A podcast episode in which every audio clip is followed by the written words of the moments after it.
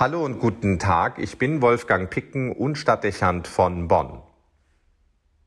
Hören wir zuerst ein Zitat. Die geringsten Schwierigkeiten schlagen uns nieder. Die kleinsten Schmerzen entmutigen uns. Die schwächste Versuchung überwältigt uns. Mücken werden zu Elefanten. Wir sind traurig, wo wir uns freuen sollten. Wir zittern, wo gar kein Grund zur Angst gegeben ist. Wir wollen uns sehr wohl der Vorteile der heiligen Religion erfreuen, aber wir wollen nicht die Kreuze. Wollt ihr, dass man ein neues Evangelium für euch schafft? Oder wünscht ihr, dass Gott einen anderen Messias für euch sendet, einen Messias aus Zucker und Rosen?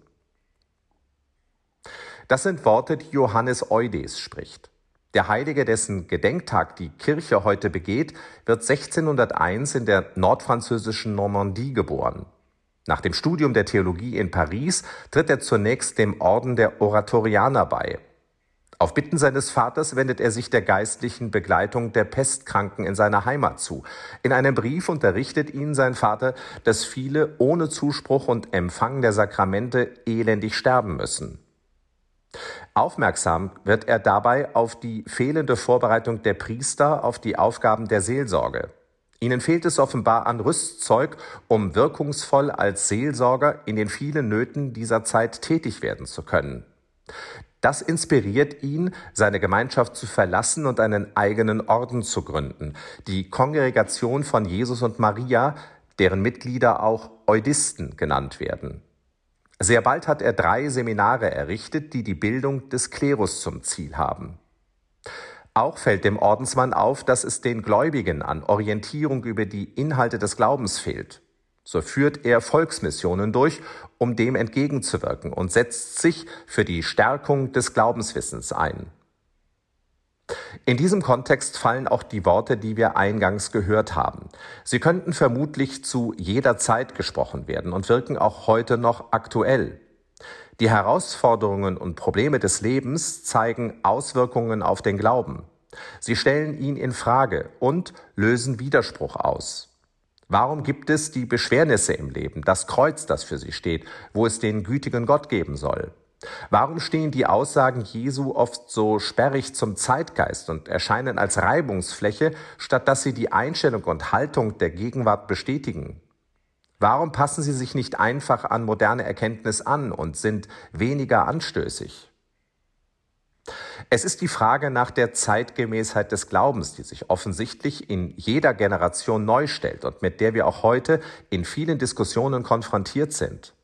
Dahinter steht die zweifelhafte Annahme, dass menschliche Erkenntnis, weil von Gott gegeben, auch zu den Offenbarungsquellen gehört und es deshalb legitim ist, Glaubensinhalte neuen Überzeugungen und Errungenschaften anzupassen.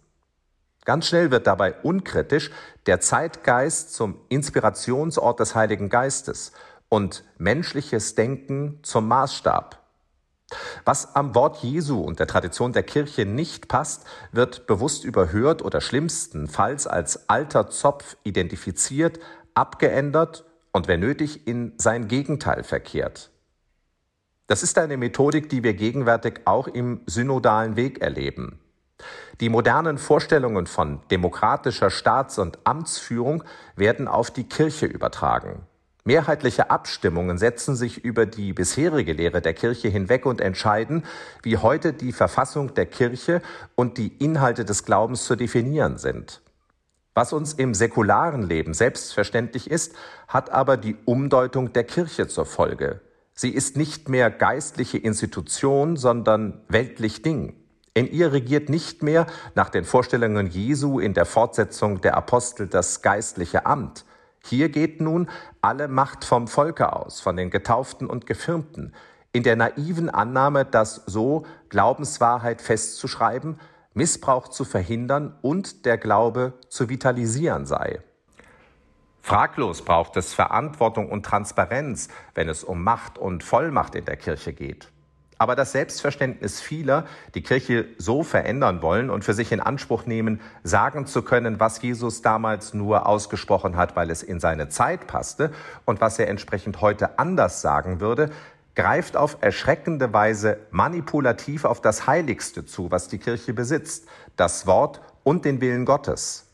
Man steht staunend davor und fragt sich, wie unkritisch gegen sich selbst, auch gegen das Prinzip der Mehrheit, wie selbstverliebt und übergriffig man sein kann.